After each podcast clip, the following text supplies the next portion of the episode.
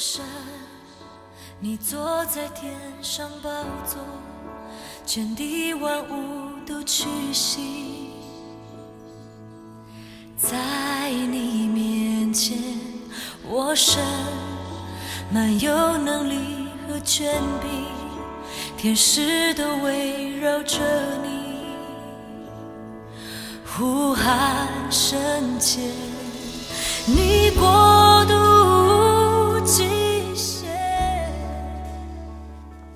各位弟兄姐妹早安！我们今天要进入传道书最后一章第十二章，我们要读一二节，还有十三到十四节。你趁着年幼衰败的日子尚未来到，就是你所说我毫无喜乐的那些年日未曾临近之先，当纪念造你的主。不要等日头光明、月亮、星宿变为黑暗，雨后云彩返回。这些事都已经听见了，总意就是敬畏神，谨守他的诫命，这是人所当尽的本分。因为人所做的事，连一切隐藏的事，无论是善是恶，神都必审问。我们把时间交给严正长老。好，弟兄姐妹，今天进入到传道书的最后了啊！我觉得看传道书有一种无名的压力。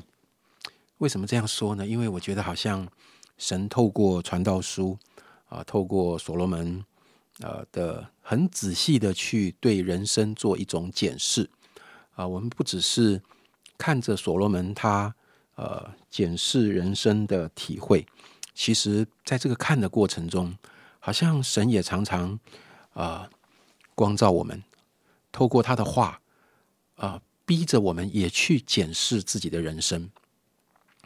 传道书一开始就讲到虚空的啊，虚空啊，凡事啊都虚空。到了第十二章，呃，刚刚我没有请一静念哈，但是第八节他也再一次呃强调这件事情。到底传道书是要警告我们虚空吗？还是要帮助我们过一个不虚空的呃人生呢？刚才十三节讲到这些事都已经听见了，总意啊，就是最后的重点，或是最后的结论，就是要敬畏神，谨守他的诫命，这是人所当尽的本分。弟兄姐妹啊，如果最后就是这样，好像这个结论我们也不意外。也许你看到这个结论，你会说啊，我早就知道了。但是，但是当我看到这句话的时候，我有一个想法是。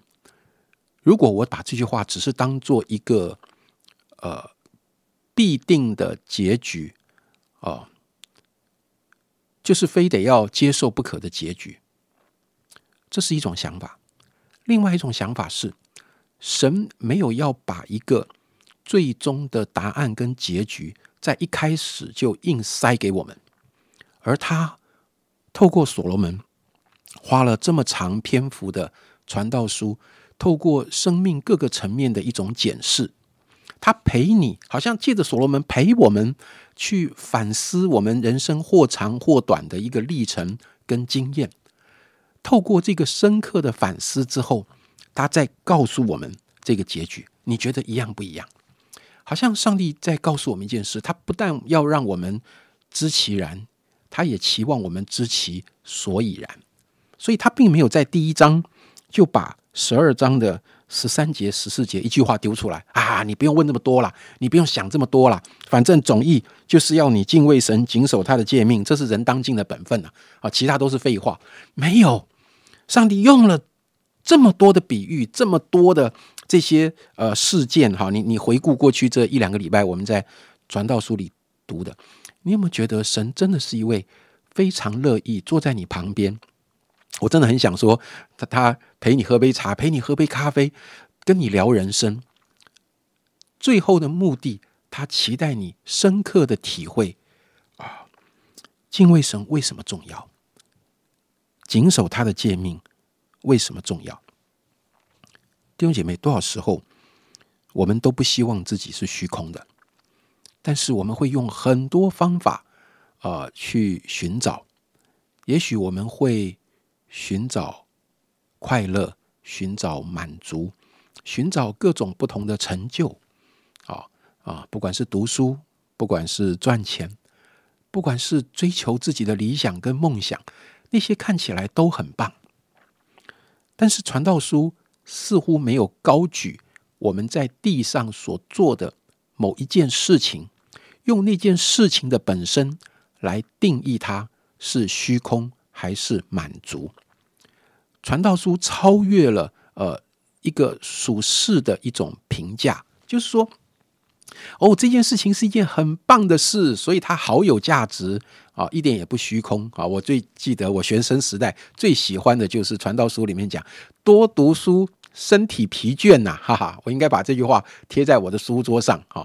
那这样不想读书的时候，就非常的这个这个啊，良心就非常的这个 平安，不会控告自己。你看，我正在遵行上帝的话，哈，多读书，身体疲倦呐，所以不要读书啊！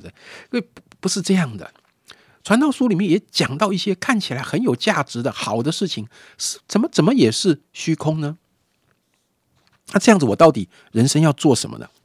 我想最后他表达一个概念：一件事情是虚空还是满足的关键，不是那件事是什么事，而是那件事在我的生活中，它跟上帝的关联性是什么？为什么呢？呃，我就直接跳到第十四节最后讲，他说。因为人所做的事，连一切隐藏的事，无论是善是恶，神都必审问。各位，我觉得这句话不是在给你一个很恐怖的警告，上帝是审判官哦，你小心哦，有一天哦，这个你做错的，他都修理你啊。我觉得他不是只在表达一种警告、审判，跟要我们带着一种恐惧的心，好，然后呃。战战兢兢，很害怕哦，生怕我们稍微做错了，动辄得救，将来就被呃被上帝修理哈。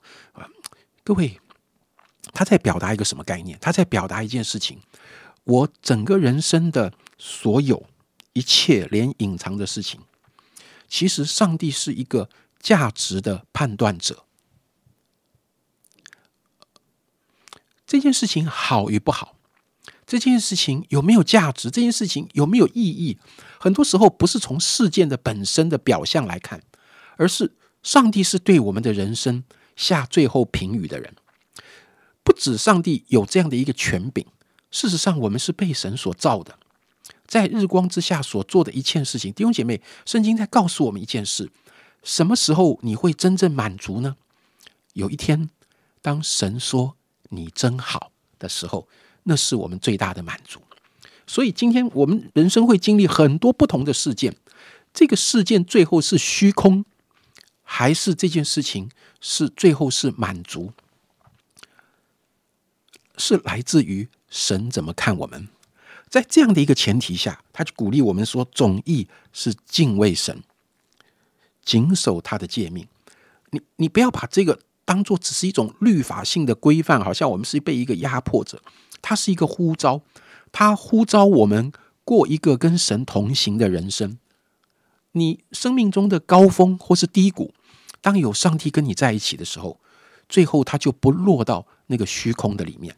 虚不虚空，不是被事情的成就啊呃果效来论定的。虚不虚空，是最后是被这位造你的神、牧养你的神来决定的。这是呃传道书呃。最后十二章给我一个很深刻的体会，我觉得很感谢神。神并没有把一个最终的答案很简单的丢进我们的生命里，他愿意陪我们。或许我们还在虚空中吧，他也陪你陪我一起来检视我们的生活。他渴望一件事，就是透过这样的检视，我们期待自己最终不落入那个虚空里，而。在我们还过日子的时候，我们就乐意与神同行。所以一开始他说：“趁着你年幼，什么叫年幼？是小朋友，还是国中、高中？还是趁着你年幼衰败的日子尚未来到，啊，就是你所说我毫无喜乐的那天年日未临之前，当纪念造你的主，常常想到神，常常想到神。是我们不落入虚空最关键的一件事情。嗯，我读传道书最大的收获也是更多的思考啊。不只是读传道书的时候思考，哎，我发生了一些事情，我里面跟神对话的时候，我也在思考啊。刚才严正哥说。知其然很重要，但是也要知其所以然。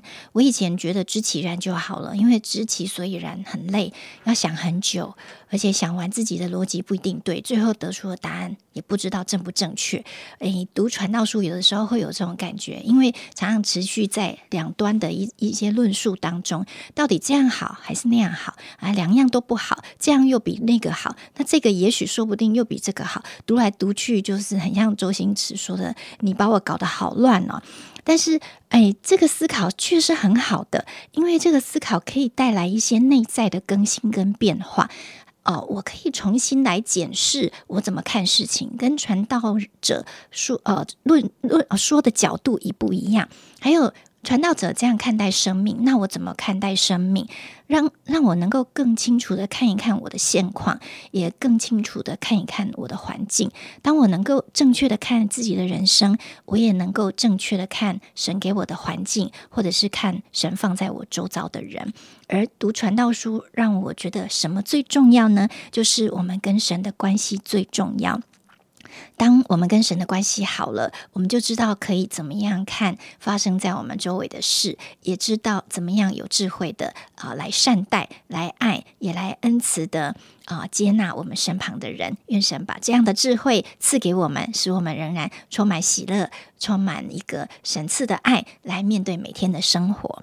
亲爱的主，谢谢你把传道书赐给我们啊，虽然里面有一些的啊情境，或是有一些的用词，我们不那么的熟悉，也不那么的啊全然明白，但是感谢你给我们一生的年日，来体会你的话，来经历你的真实，因为你是又真又活的，所以就算我们的智慧不足。你的圣灵仍然在我们的心中引导我们做决定，并且透过你说话，我们就能够跟随你。主啊，你真是一个呃又真又活，而且是我们里面使我们充满把握，能够继续依靠、凭信心向前的神。我们继续抓紧你，也继续在我们的生活中向你发出感恩，向你发出敬拜。这样祷告是奉耶稣基督的名，阿门。